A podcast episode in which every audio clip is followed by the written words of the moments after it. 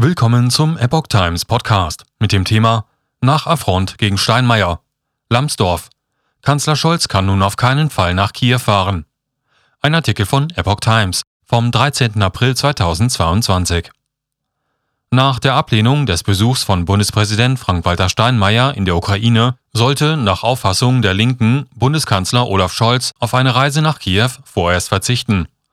Bundeskanzler Scholz darf diesen Affront nicht durch einen Besuch faktisch akzeptieren und sollte die Reise nach Kiew aufschieben, sagte Linksfraktionschef Dietmar Bartsch der Rheinischen Post. Es gebe einiges, was ein Bundespräsident Steinmeier zu kritisieren sei, das Staatsoberhaupt Deutschlands allerdings so zu bruskieren und gleichzeitig täglich neue Forderungen zu stellen, halte ich jedoch auch angesichts des brutalen Krieges Putins für einen Fehler. So Bartsch.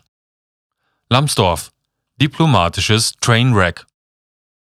Der FDP-Außenpolitiker Alexander Graf Lambsdorff bezeichnete die ukrainische Absage des geplanten Besuchs von Steinmeier unterdessen als Fehlentscheidung und diplomatisches Trainwreck.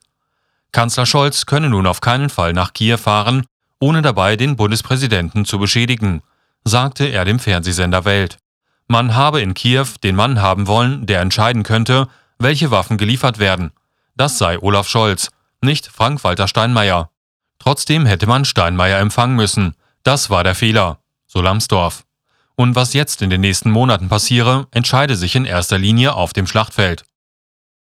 Diplomatisch ist vollkommen klar, im Moment kann der Bundeskanzler nicht fahren. Das wäre ein Affront eines Verfassungsorgans der Bundesrepublik Deutschland gegen ein anderes.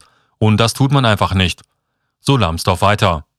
Das undiplomatische Vorgehen sei vermutlich der Anspannung der Kriegszeit geschuldet.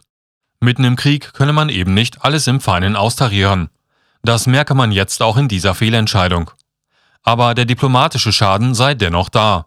Grundsätzlich könne er die ukrainische Abneigung gegenüber Steinmeiers pro-russischer Politik aus seiner Zeit als Außenminister verstehen, aber nun gelte es, Brücken zu bauen. So Lambsdorff. Sorge um weitere Zusammenarbeit mit Kiew.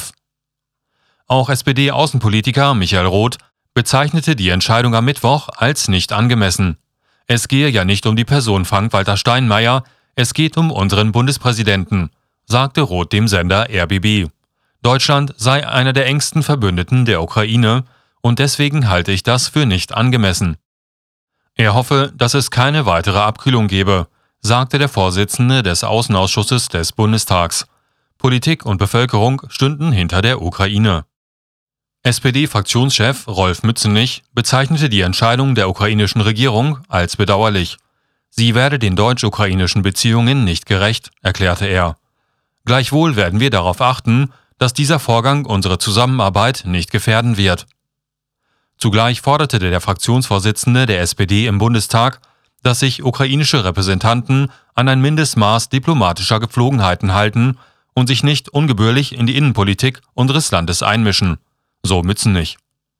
Unions-Außenpolitik-Experte Jürgen Hart forderte ein sofortiges Telefonat zwischen dem Bundeskanzler und dem ukrainischen Präsidenten Wladimir Zelensky noch am Mittwoch.